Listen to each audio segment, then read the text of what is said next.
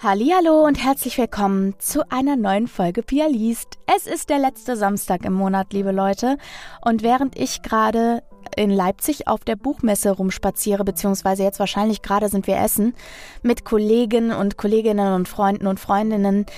Und genau, ich meinem Beruf nachgehe und Netzwerke fleißig, bekommt ihr natürlich eine neue Folge Pia liest. Und in diesem Monat habe ich euch eine Geschichte mitgebracht von einem alten Bekannten hier aus dem Podcast und auch aus meinem anderen Podcast Stimme im Kopf, den ich gemeinsam mit meiner Freundin Denise machen darf. Und zwar ist es eine Geschichte von Hagen Thiele. Ihr kennt ihn alle schon. Wir hatten schon einige Male die Freude, ihn äh, quasi hier zu haben mit einer seiner Geschichten.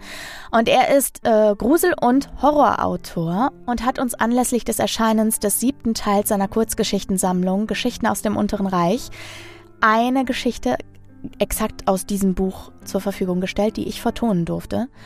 Und bevor es damit losgeht, möchte ich euch auch noch ein bisschen was dazu erzählen, was diesen Monat bei mir so abgegangen ist. Es war viel, viel, viel Arbeit.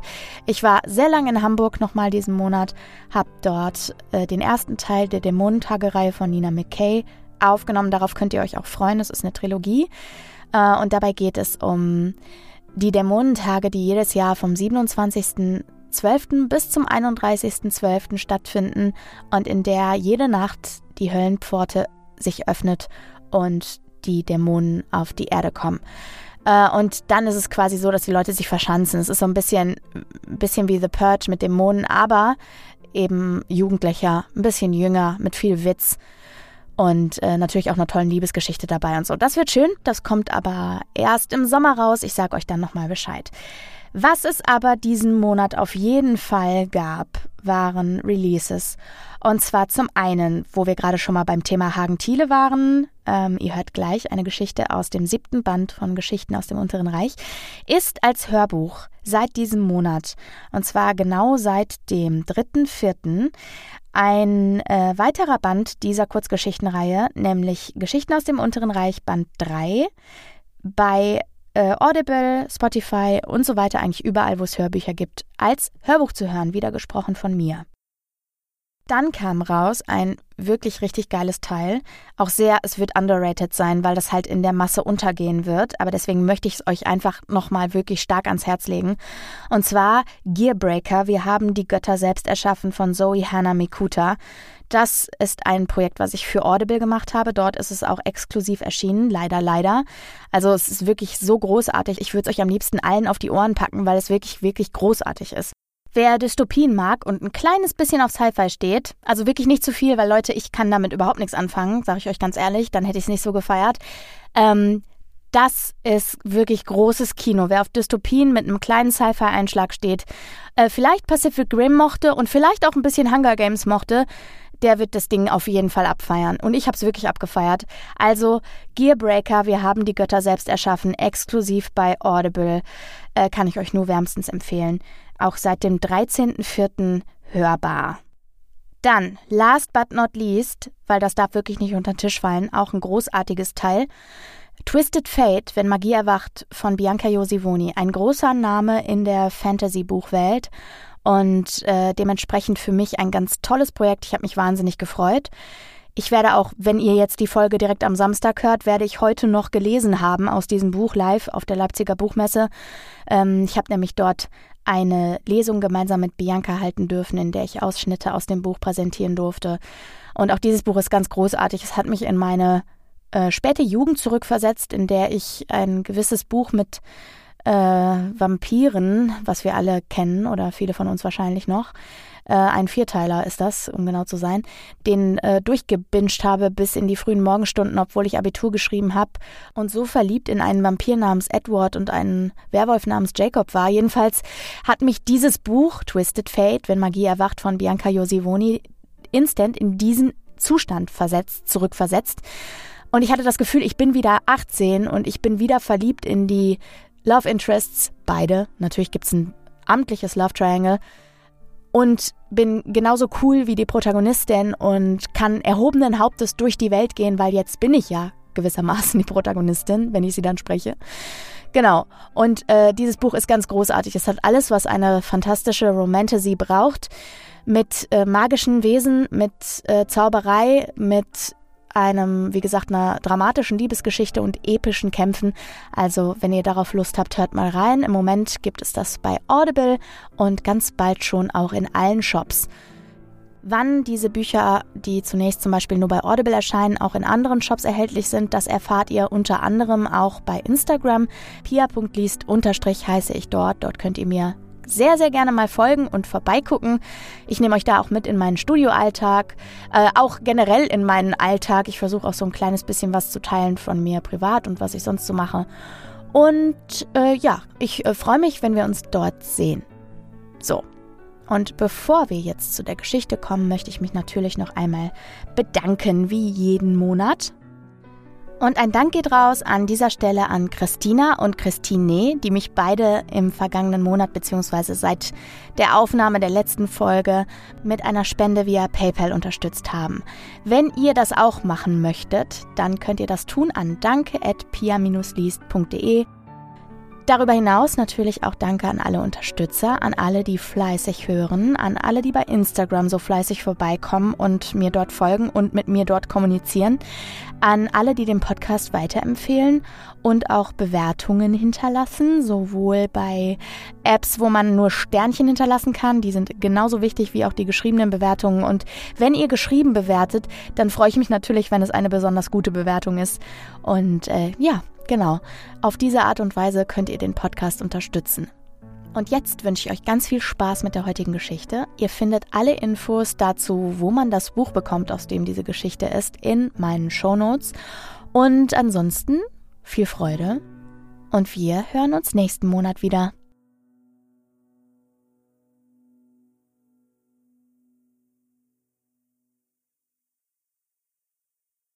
Der Fahrstuhl von Hagen Thiele Sein Herz klopfte bei dem bloßen Anblick bedenklich, obwohl der Fahrstuhl einen gut gewarteten Eindruck machte.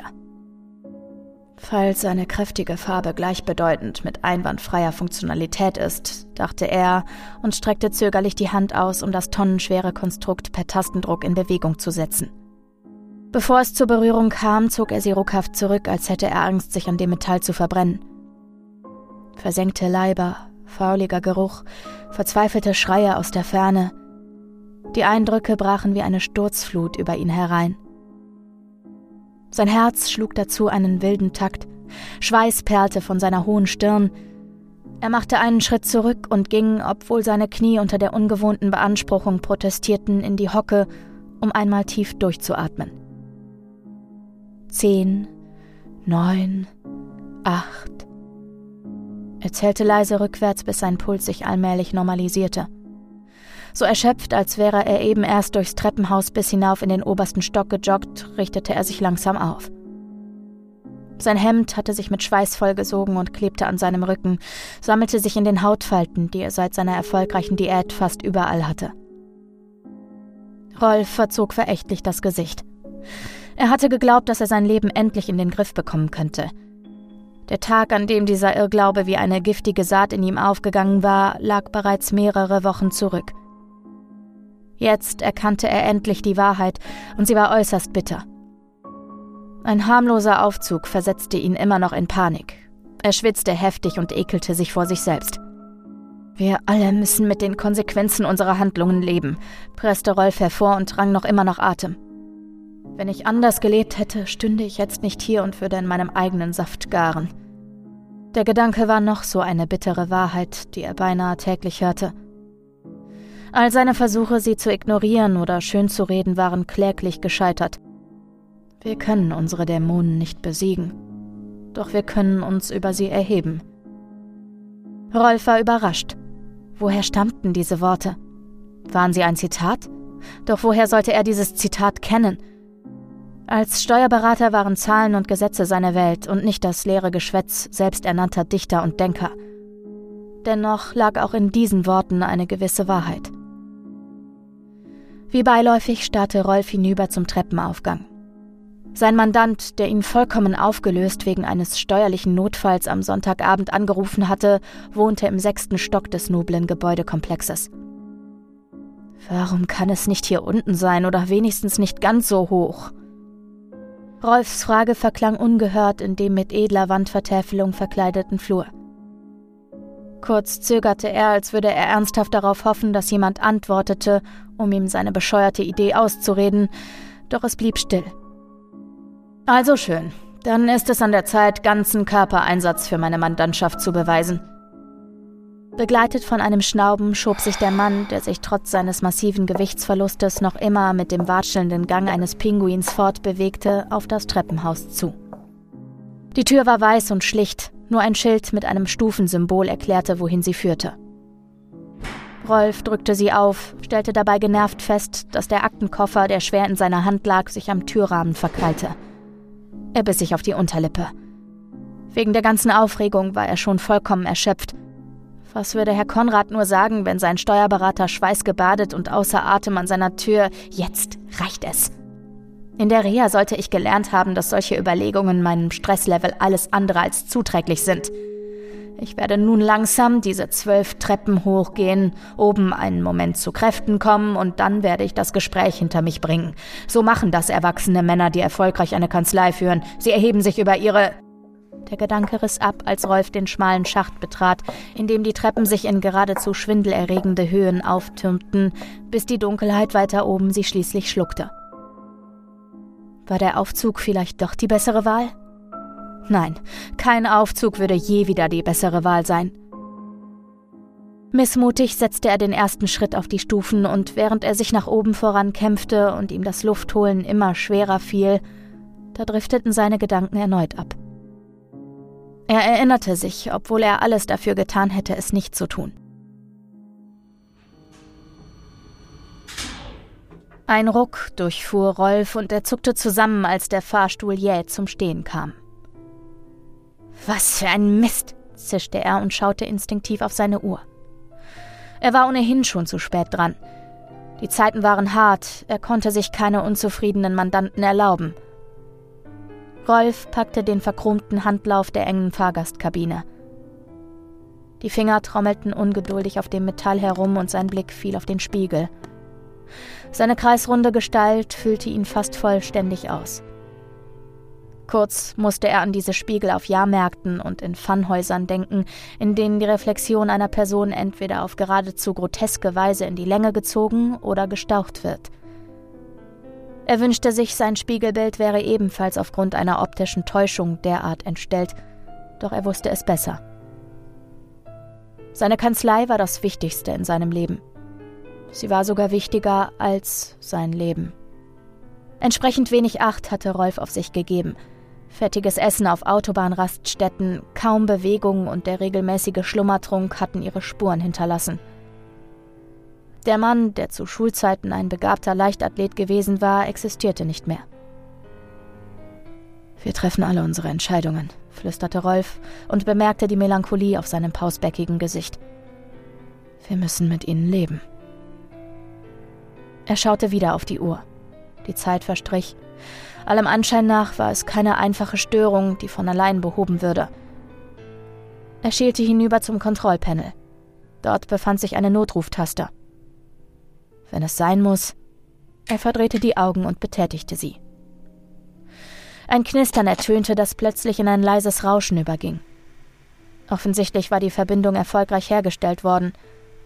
Rolf atmete erleichtert auf, und dennoch spürte er dieses Gewicht auf seiner Brust, diese Last, als wäre etwas nicht in Ordnung. Er fühlte sich beinahe so, als würde er ungeduldig auf eine Nachricht warten, von der er wusste, dass sie schlechter Natur war. Ja? meldete sich eine kratzige Stimme aus der immer noch rauschenden Gegensprechanlage, die nicht mehr als ein winziger Schlitz über dem Kontrollpanel war. Was gibt's? Rolfs hängende Wangen zogen sich noch ein weiteres Stück nach unten. Was fiel dem Kerl ein? Konnte der sich nicht denken, dass einer seiner beschissenen Aufzüge feststeckte? Rolf biss sich auf die Unterlippe, wie er es immer tat, wenn er kurz davor war, die Beherrschung zu verlieren. Er zwang sich zur Ruhe. Die Gegensprechanlage rauschte und knisterte wie ein defektes Radio, das keinen Sender finden konnte. Ich stecke hier in einem ihrer Aufzüge fest. Es geht um die Adresse Birkenallee 23 in Remscheid. Ach, so ist das. Die Stimme, die zwischen all dem Rauschen hervorklang, hörte sich für Rolf beinahe schon amüsiert an. Ich habe nicht viel Zeit. Wann können Sie den Aufzug reparieren oder mich hier herausholen? Stille, Rauschen, Knistern. Rolf ballte die Hände zu Fäusten und starrte hinüber zu seinem Spiegelbild. Die dicke Ader auf seinem beinahe kahlen Schädel zuckte vor Aufregung. Hatte der Kerl ihn nicht verstanden? Ich habe keine Zeit. Ich muss mich mit einem wichtigen Mandanten treffen. Zeit? Die haben Sie alle nicht, flötete die Stimme seelenruhig. Rolf verkniff sich eine spitze Bemerkung. Sein Termin hing offenbar von einem Vollidioten ab. Vielleicht war Diplomatie in diesem Fall der bessere Weg. Ich möchte nur wissen, wie lange es dauern wird. Je nachdem rufe ich meinen Mandanten an, um. Während er sprach, schaute Rolf auf sein Mobiltelefon. Das Display war schwarz und zeigte sich von dem Herumdrücken auf der Starttaste unbeeindruckt. War der Akku leer? Rolf wusste nicht, wann er das Gerät zuletzt aufgeladen hatte. Der Tag war wieder einmal. Kommt drauf an, Rolf schüttelte ungläubig den Kopf und verstaute das unnütze Smartphone wieder in seiner Anzughose. Dabei registrierte er beiläufig, dass der Stoff inzwischen klitschnass geschwitzt war. Warum war es auf einmal so verdammt heiß im Fahrstuhl? Worauf kommt es an? krächzte Rolf. Sein Hals war staubtrocken. Nun, darauf, wo Sie hinwollen. Nach unten kann ich Sie sofort schicken. Rauf, das wird unter Umständen noch was dauern. Rolf ballte vor Wut einmal mehr die Fäuste. Sein Spiegelbild schaute ihn höhnisch an. Am liebsten hätte er darauf eingeschlagen, bis von ihm nicht mehr als ein paar Scherben übrig geblieben wären. Doch er zwang sich zur Ruhe, holte dafür tief Luft, auch wenn es immer stickiger im Inneren wurde, und wandte sich wieder der Gegensprechanlage zu. Ich muss aber nach oben. Wie lange wird es dauern, bis der Aufzug wieder hochfährt? Ich sagte doch, das weiß ich nicht. Die Stimme war nun überaus gereizt. Der kratzige Klang ließ sich kaum noch vom Knistern in der Anlage unterscheiden. Immer wollen sie alle nur nach oben. Aber niemand mag was dafür tun. Rolf entfuhr ein lautes Schnauben. Wenn ich hier herauskomme, dann. Bla bla bla, unterbrach ihn der ungehubelte Kerl. Wie oft ich das schon gehört habe. Sie können nach unten, mehr nicht. Ansonsten müssen Sie auf unbestimmte Zeit warten. So ist das nun einmal. Das Rauschen verklang und es wurde wieder still im Aufzug. Obwohl er sich wie in einem Glutofen fühlte, richteten sich Rolfs Härchen an Rücken und Oberarmen zu einer Gänsehaut auf. Sein Herz raste, der Atem ging schneller. Was fiel diesem Mistkerl ein? Hallo, sind Sie noch da? Keine Reaktion. Rolf betätigte wieder den Notruf. Die Gegensprechanlage rauschte kurz, dann wurde die Verbindung gekappt. Er drückte den Notruf noch einmal. Hören Sie es! Weiter kam er nicht und schon verstummte die Anlage. Sein Brustkorb arbeitete inzwischen wie ein Blasebalg, dennoch wurde Rolfs Atemnot nur noch schlimmer. Die Last auf seiner Brust wog nun zentnerschwer. Er musste hier raus, und das sofort. Noch einmal drückte, nein, hämmerte er auf den Notruf ein. Sobald das inzwischen vertraute Rauschen zu hören war, stieß er laut hervor In Ordnung, nach unten. Fahren Sie mich nach unten. Stille. Sind Sie sicher? Die Frage klang kühl. Nein, aber hier kann ich unmöglich bleiben. Ja, ja, ich bin mir sicher, stammelte Rolf und knöpfte sein weinrotes Hemd am Kragen auf. Er glühte, als hätte er hohes Fieber. Also schön. Dann einmal nach unten, krächzte es aus der Anlage. Festhalten dürfte ruckelig werden. Bevor Rolf etwas erwidern konnte, verstummte die Anlage und der Fahrstuhl setzte sich quietschend in Bewegung, als wäre er seit Jahrzehnten nicht mehr benutzt worden. Festhalten, schoss es ihm durch den Kopf, und obwohl er den Vorschlag zunächst für albern gehalten hatte, krallte er sich nun am Handlauf fest. Derweil sauste der Aufzug in die Tiefe. Rolf riss den Mund auf, schnappte nach Luft und schrie wie am Spieß. Plötzlich fegte ein kräftiger Ruck ihn um ein Haar von den Füßen. Er war an seinem Ziel angekommen. Rolf schielte hinüber zur Anzeige, auf der UG stand. Er kniff die Augen zusammen, da er glaubte, sich verlesen zu haben. Nein, er musste sich verlesen haben. Über die Tasten, so glaubte er sich zu erinnern, war es nicht möglich, eine Fahrt ins Untergeschoss anzufordern. Er drehte sich widerwillig zum Kontrollpanel. Es gab tatsächlich keine entsprechende Taste. Wieso war er also. Die Türen glitten langsam zur Seite. Beißender Gestank und eine unglaubliche Hitze strömten ins Innere. Es ist ein Keller, natürlich riecht es hier muffig. Und diese wieder natürliche Hitze? Nichts weiter als der Heizungskeller. Schließlich stand die Kabine offen. Direkt vor Rolf erstreckte sich ein langer, dunkler Gang. Nur in der Ferne glomm rotes Licht und sorgte dafür, dass er die Umrisse des Korridors gerade so erkennen konnte. Für konkrete Details war es jedoch zu dunkel. Rolf starrte unsicher durch die offene Tür. Wollte er allein durch diesen finsteren Keller irren? Dass er nicht frei zugänglich war, hatte sicherlich seine Gründe. Womöglich war es gefährlich, wenn irgendwo Starkstromleitungen verliefen oder einige der Heizungsrohre schlecht isoliert waren. Sollte er ihnen zu nahe kommen, könnte er sich übel verbrennen. Bei Dunkelheit waren das keine zu unterschätzenden Gefahren. Nachdenklich schaute er zurück zur Gegensprechanlage. Zwar bereitete ihm der Gedanke Bauchschmerzen, sich durch das Untergeschoss einen Weg nach oben zu suchen, allerdings ließ die Vorstellung, noch einmal mit diesem Kerl reden zu müssen, seine Knie vor Unbehagen weich werden. Nein, er musste sich jetzt selbst helfen. Wenn er vorsichtig wäre, würde ihm schon nichts passieren. Langsam und doch so laut schnaubend wie eine alte Dampflok watschelte Rolf los, ließ die enge Fahrgastkabine hinter sich, um in die dunkle Hitze einzutauchen, die sich vor ihm ausbreitete. Mit jedem Schritt hatte er mehr das Gefühl, versehentlich in einer Sauna gelandet zu sein. Inzwischen konnte er seinen Anzug vermutlich auswringen. Schlimmer als der Sturzbach aus Schweiß, der seinen Rücken hinunterlief, war die verpestete Luft. Es war so stickig, dass er kaum atmen konnte. Er musste erst wenige Meter zurückgelegt haben, als ein undefinierbares Geräusch in der Ferne erklang.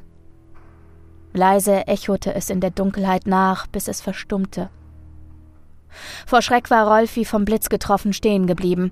Angestrengt starrte er in das Zwielicht und lauschte. Dabei fiel ihm auf, dass aus dem steten roten Leuchten nun eine pulsierende, flackernde Lichtquelle geworden war. Ein offenes Feuer? Er schüttelte ungläubig den Kopf. Das ist hier unten unmöglich. Doch der Anblick war eindeutig. Der rötliche Schein konnte nur zu einem Feuer gehören, oder aber ich sehe schon Gespenster. Trotzig klammerte er sich an seinen Aktenkoffer und setzte den Weg fort. Seine Schritte hallten gespenstisch in dem schmalen Gang nach. Über die grauen Wände huschte in der Düsternis sein eigener Schatten. Rolf ertappte sich dabei, dass er den pechschwarzen Umriss argwöhnisch musterte. Es wird Zeit, dass ich endlich hier rauskomme. Die Luft macht mich noch vollkommen irre. Er zuckte bei seinen Worten zusammen, die er viel zu laut gerufen hatte. Was war nur in ihn gefahren, diesen Lärm zu veranstalten? Das muss alles an der ganzen Aufregung liegen, dachte er und seufzte. Derweil hallte es im Korridor bedrohlich nach. Irre, irre, irre, irre.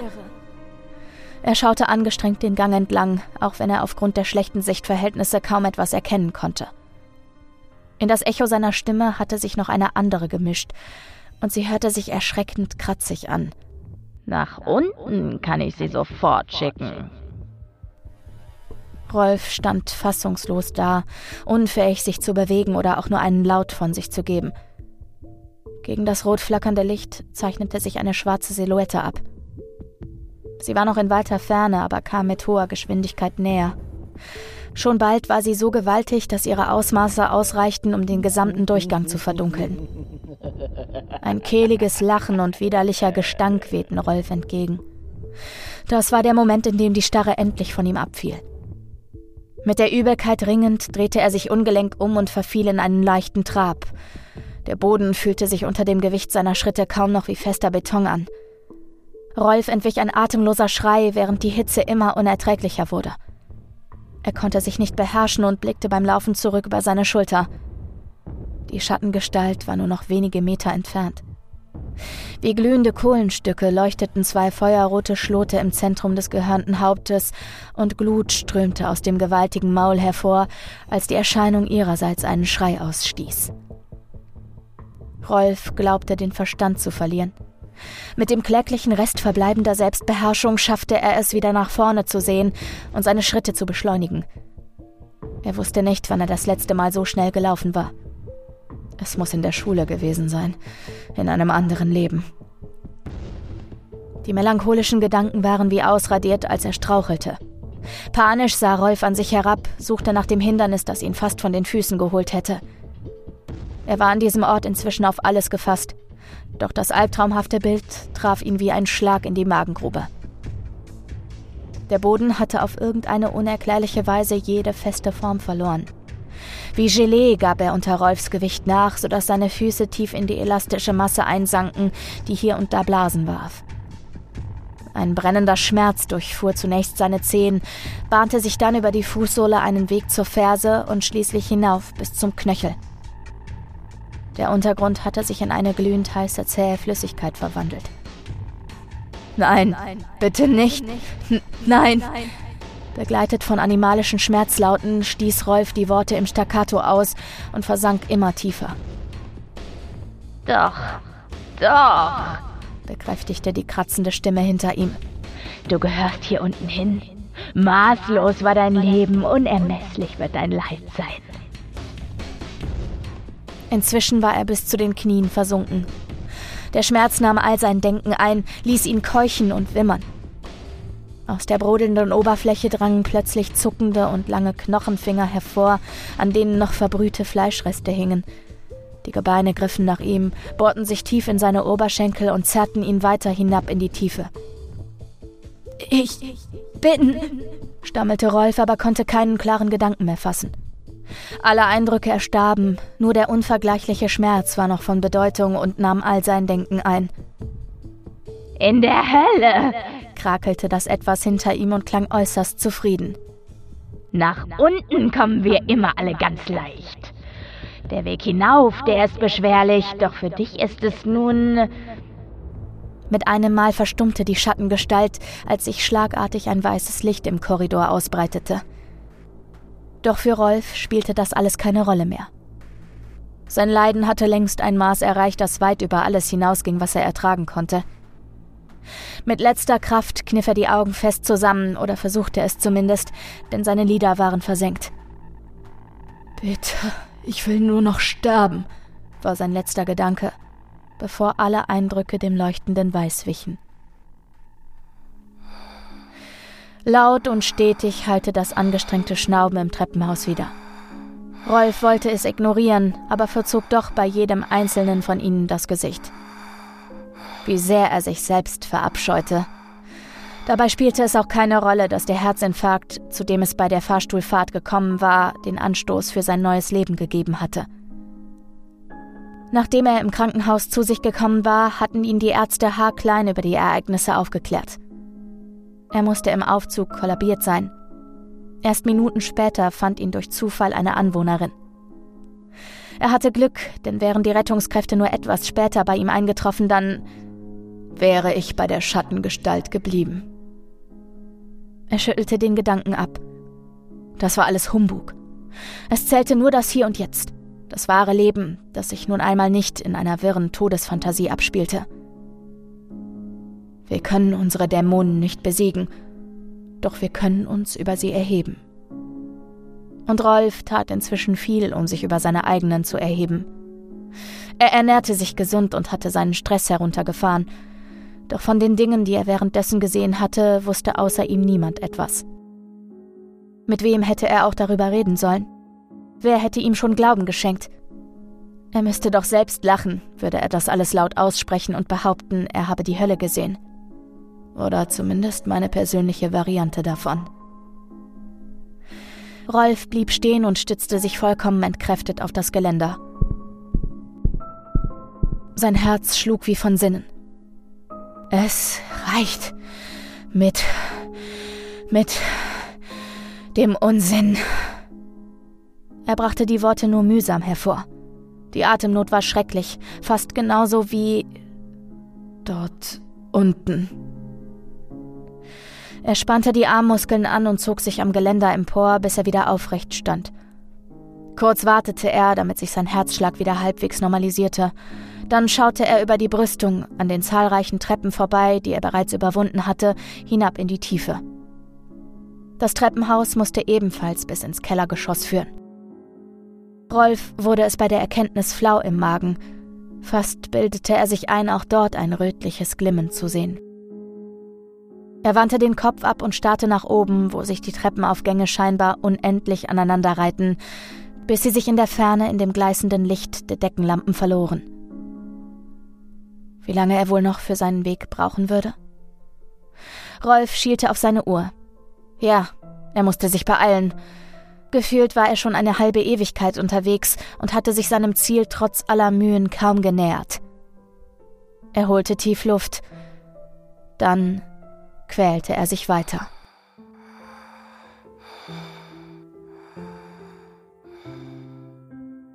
Das war Der Fahrstuhl von Hagen Thiele aus Geschichten aus dem Unteren Reich, Band 7. Alle Infos zu dem Buch findet ihr auch nochmal in den Show Notes oder unter www.hagen-thiele.de oder auf Hagens Instagram-Profil at Thiele Hagen.